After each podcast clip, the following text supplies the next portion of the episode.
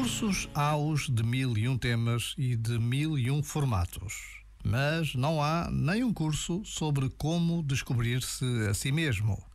Mesmo que o haja, será à maneira de quem o tenha desenhado. Então, isto pede uma atenção que ninguém nos ensina. Como posso eu descobrir mais sobre mim?